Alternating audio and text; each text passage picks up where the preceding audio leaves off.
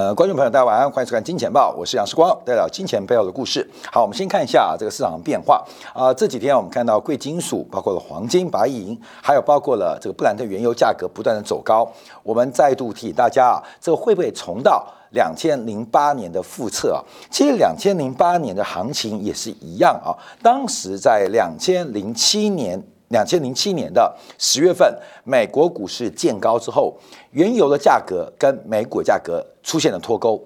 原油价格跟美股的价格出现脱钩。当然，在两千零八年、零七年碰到是美国房地产的泡沫破灭的危机啊，当时也出现过一波油价不断的攀升，从当时油价平均八十块美金，最高来到了一百四十七块美金。可是美国股市啊，却受到整个通胀的压力以及资产泡沫破灭一下，不断的走低。所以现在我们是不是处在这个时间点？看到没有？我们现在是不是处在这个时间点？就是油价跟这个股市开始脱钩。很多人这时候在问啊，是不是能够投资原油、投资贵金属？可是事实上，我们要做一个关注啊，就是从整个通货膨胀做观察，它可能更大的利润来自于股市的放空，这场泡沫破灭的开始。目前我们可能进入第一个阶段啊，第一个阶段。所以油价会不会继续往上攀升？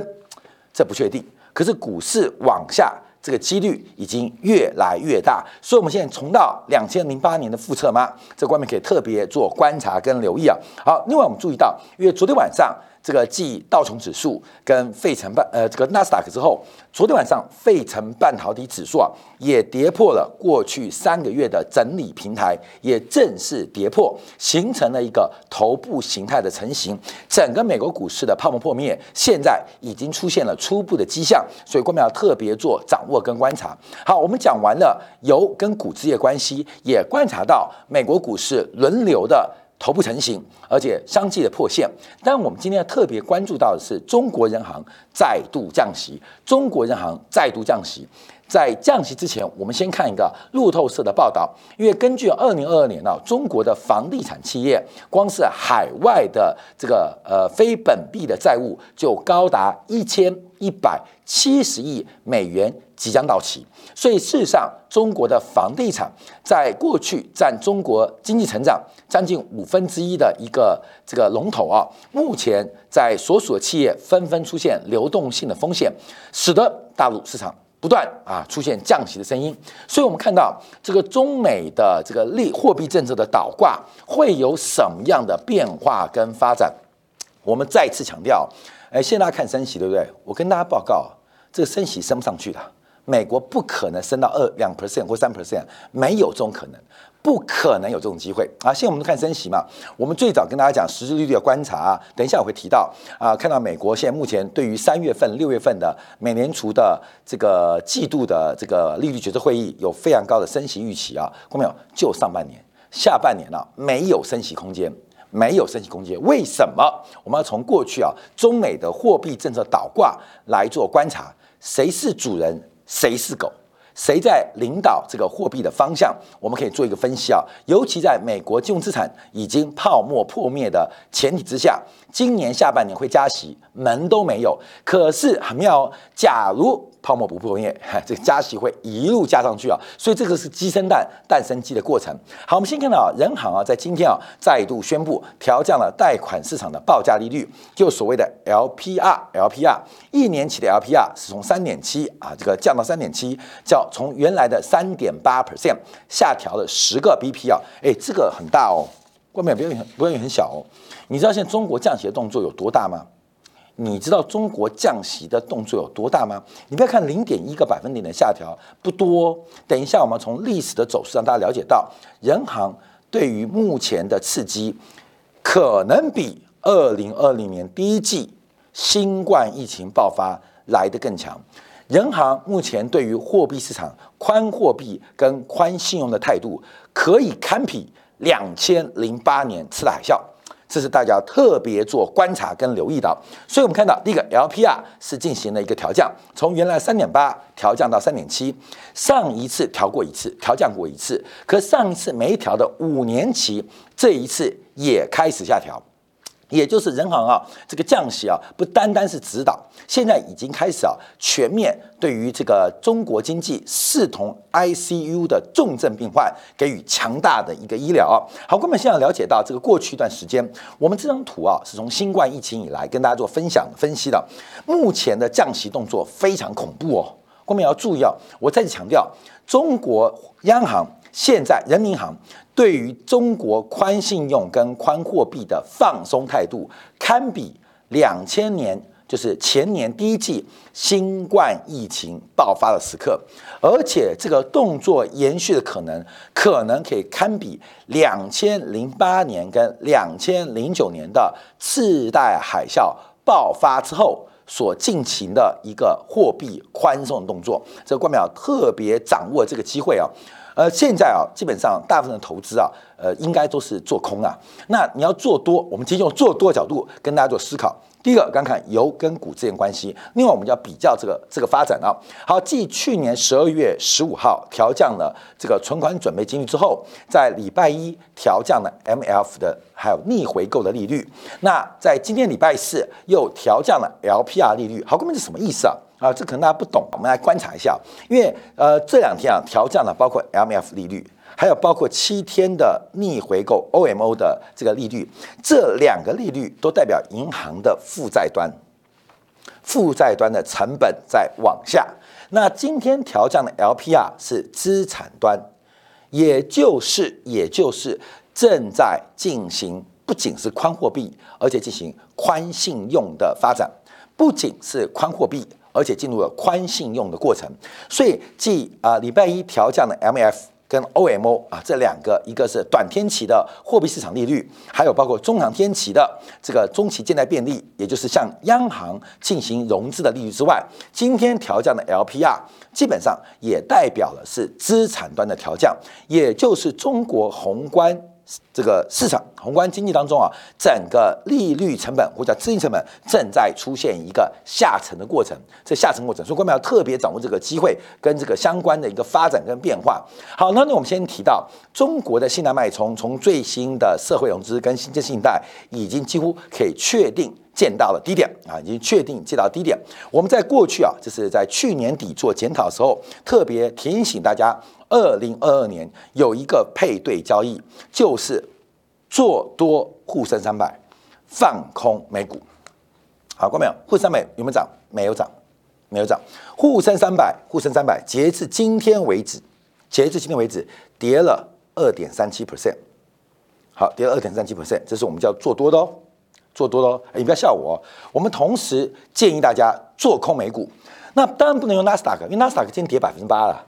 你这样讲就太欺负人了啦！我们就对比沪深三百是美国的 S M P 五百，S M P 五百，后面你知道吗？今年年初以来到目前为止跌了百分之四点九，跌了百分之四点九。因为我知道大家不喜欢做空啊，大家不喜欢做空啊，所以不要用这个纳斯达克的这个指数来说，我们不，我们不用这不公平。沪深三百跟 S M P 五百做比较，做多的沪深三百今年以来跌了二点三七。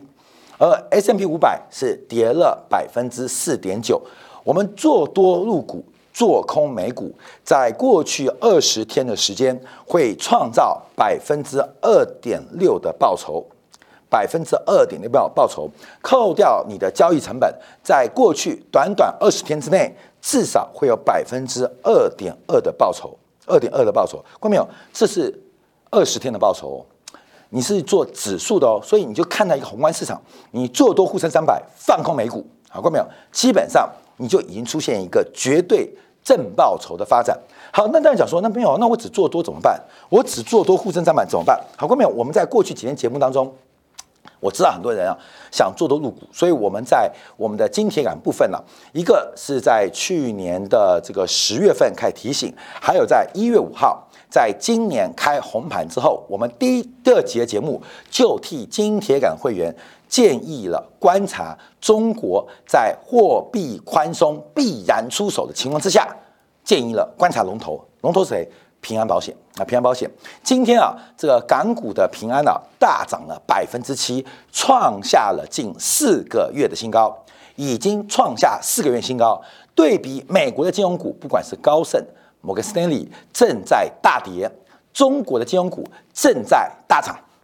好，注意哦，就是货币政策逆转必然出现结果。所以，我们除了在十二月份、十二月底提醒大家注意到，你可以做多沪深三百，做空美股。另外，那可能对我们今天感会员，只要你有订阅的话，都知道我们在过去一段时间，尤其就是今年开红盘之后，我们直接挑了龙头标的，叫平安保险。那中国平安目前在今天的收盘价已经创下近四个月新高，不仅在港股，包括了在陆股的平安保险也已经正式破底翻确认。好，除了平安之外，我们还讲了另外一只个股，叫做阿里巴巴。那阿里巴巴啊，在一月五号提了第一次，后来怕大家听不懂。啊，我们在今天两份提第二次，提第二次，就是在三天之内连续两次提醒大家特别关注中国的零售消费跟内需即将见到低点，而这个见到低点会从中国零售龙头阿里巴巴来见证它的一个机会。我们当时讲阿里巴巴的时候，价格不到一百二，不到一百二，呃，才两个礼拜时间已经。在一百三以上啊，一百三以上。今天在港股挂牌更是大涨了将近百分之六。所以啊，这个很多人叫时光叫空头总司令啊，这个我知道。其实我们希望替观众讲风险，后面不就很妙吗？当一只股票大跌之后，没有人再理它。反正什么股票跌完之后都没有理它，因为媒体是嗜血的，永远是喊多的，永远是锦上添花的，没有人雪中送炭。没有人选中送炭，所以为什么我一直提醒外面要注意风险，要注意风险？可是相反的，风险有两种，一种是泡沫破灭的风险，一种是股价或价值低估。而错失投资机会的风险，所以我们在在上礼拜，我们连续的不断提醒，像平安特别提到了，在这个一月五号也讲了阿里巴巴，可怕大家没有注意到，我们在隔了两集，一月七号再一次提醒大家注意到阿里巴巴它的一个价值投资的机会啊，呃，这个其实啊讲的时候都没人听啊，就跟我们在二零二零年九月讲航运股的时候一样。没有人听啊！各位，没有人相信，连讲三次，喊破喉咙也没人听啊！那时候我们是二零二零年九月，呃，那时候长荣六块钱啊，不，阳明六块钱，长荣是十二块钱，我们连做三集啊，所以这就是为什么世光很骄傲的。我知道很多人骂我，啊很多人讨厌我，可能讨厌我的政治倾向，很多人很讨厌我老是讲风险。可事实上，为什么世光能够呃做了将近两千八百集的金钱报？在金融市场担任主播工作，已经到这个年头，一代第十六年了，已经第十六年了。为什么？后面这是有品质的嘛？是有品质嘛？有时候不是不出手，一出手我们就看龙头，从龙头可以让大家掌握到一个非常非常舒服的获利机会啊！这是我们过去啊在上礼拜特别观察的中股市。所以第一个你是可能呃做多沪深三百，那放空以美国 S M P 五百为例，假以放空纳斯克大的话，今年来已经赚八 percent 了，呃，获利更大。那我们就是以对比来讲话，其实这个配对交易今年还会扩大。那假如你不会做这种配对交易，那你喜欢做多，基本上在港股路当中，我们从龙头作为指标，你可以看到很多的投资机会，这是分享给大家的。好，那我们就要看到这个消息啊，昨天我们看到阿里巴巴惨了，这个路透社发了一个新闻啊，就是根据根据啊这个美国政府三位人士呃的透露，呃，美国将以国家安全的理由调查阿里巴巴为美国企业提出的叫阿里云的服务，是不是利空？是利空嘛？看到没有？什么意思？什么意思？为什么要做这个新闻？这新闻重要吗？不重要。我们回来讲，我要跟大家提到，股价在高点绝对充满了利多。你看到利多，这个股价绝对不会在低点。你看到利空出现，这个股价绝对在低点，绝对不会在高点的。所以低点是利空打出来的，高点是利多。堆出来的，所以看到利多，像台积电利多一大堆，废话，它股价在高点，只会有利多，不会有利空啊。阿里巴巴的低点，股价怎么有利多，只会有利空。所以我们看到，在接受啊这个美国以国家安全为由要调查阿里云在海外的服务时候，阿里巴巴股价再度出现一个转强，这个破底翻哦，回撤颈线再转强，怎么转强？在利空的条件当中，利空不跌，反而出现大涨，这是提大家特别做留意啊。所以有时候你可能是看空逻辑，有时看多逻辑，关没有？很简单嘛。其实每个人都知道，低买高卖，每一个人都知道低买高卖，没有人做得到，没有人做得到，高卖不可能，低买更不可能。你怎么可能在一个股价崩盘、充满利空时候低买呢？你怎么可能在一个充满利多、股价喷出的时候高卖呢？这是不可能发生的。可是谁做到了？犹太人的高盛做到了。犹太人的高盛从去年第一季卖到了去年年底。为什么股价大跌？除了是整个美国的资曲线开始出现了平缓化的危机之外，更重要的是高盛去年第四季把压仓的垃圾都抛掉了，不仅把优质资产。一季、两季、三季度卖光，连第四季度高盛那种成年的阿嬷的跛脚裹脚布都拿来抛售了，各位一股不留，全部抛售。那当然影响了高盛第四季的财报。所以为什么人家会胜？你看高盛认为的高点是二零二零年第四季哦，一路卖啊，卖了一整年了，卖的好辛苦啊。卖的好快乐，卖到卖到连他阿妈的跛裹脚布都卖掉了啊！这个基本上你知道，人家卖很久，所以什么叫低买，什么叫高卖？其实讲很容易啊，做都很难，因为这是人性，这是人性啊。好，这次我们要看到了中美贸易之不同啊，呃，中美货币政策之不同。好，我们看到美国目前碰到问题主要是通胀。中国碰到的问题是一个停滞啊，所以一个字一个账，所以出现了货币政策不同的一个变化跟一个格局，那会怎样？这是我们现在下一个结论的地方。好，我们先看全球的货币周期啊，因为中国的周期，中国的周期最先最先转折，现在正在相对低点啊，所以它在进入一个宽松加码的过程。那美国在进行宽松减量的过程，而美国走在前面哦，中国走在后面哦。那事实上，包括英国啊，英国已经在加息，是紧缩加速，后面是紧缩放缓。所以到底谁是先，谁是后，我们要就要说明哦。所以目前为什么中美两国的市场会出现不同，主要原因就是货币政策周期不在同一个位置上。就跟我们在去年准确的预估中国的信贷脉冲跟中国的库存周期，要特别小心投资跟投机的风险。而美国现在来到了顶点，却又碰到了一个紧缩周期，哇，这是一个致命的自杀啊！我们等一下今天两部分啊会做进一步的一个说明跟呃这个呃提供说法啊，所以我们先看到。基本上，中美两国货币政策的位阶是不在不在一个同一个位置上。那另外，我们看中美周期，在过去十年啊，有没有反向过？有没有反向过？好，后面这个反向有两次，一次是二零一四到二零一五，一次是二零一八到二零一九。二零一四一五，中国的资产发生什么事情？二零一四一五是中国房地产。一个最重要关键，当时推出一个叫 PSL 的刺激。二零一四一五年是当代中国人最后一次买房的机会。二零一八到二零一九，我们在上海进行节目直播的时候，我们说买好买满买到爆。我们在五百零四块的地方跟大家讲茅台的价值啊，看到没有？是现在茅台要两千多了，我们那时候讲五百零四块的茅台，因为抓龙头嘛，各位，我们那时候提到也没有人理由，也没有理由。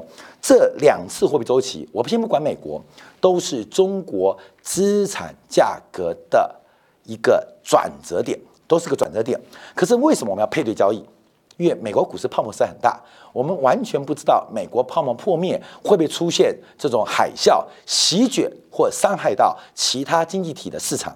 这个可能性很大，这可能性非常大，非常大，所以我们才说配对交易。你除了主线空美股之外，你这个呃另外一条副线就是做多入股。那我们挑了几个龙头让大家了解。所以我们在魁伟大概已经将近四年了，再度用龙头股来跟大家。分析中国股市的投机会，大家各自来做一个掌握，这周期必然发生的。我们再看到，因为上一次的中美周期的错位啊，这几个地方可以看到，这是货币政策。那时候中美利差也在缩小，中美利差缩小，其实代表的是中国跟美国的货币政策是出现了不同的方向，是出现了完全不同的方向。这是官们可以特别做观察跟留意的。所以从这个角度，可以大家了解到。看到没有？在二零二二年，你做多只有一个地方可能有机会，但二零二二年这是个充满流动性风险的一年，关明要要特别的谨慎留意。从美国的成长股纳斯达克到昨天晚上的非常半导体轮流跌破颈线，轮流跌破颈线，包括了美国金融股开始出现了连续性两天的重挫跟大跌，已经形成了一个空头轮跌的结构。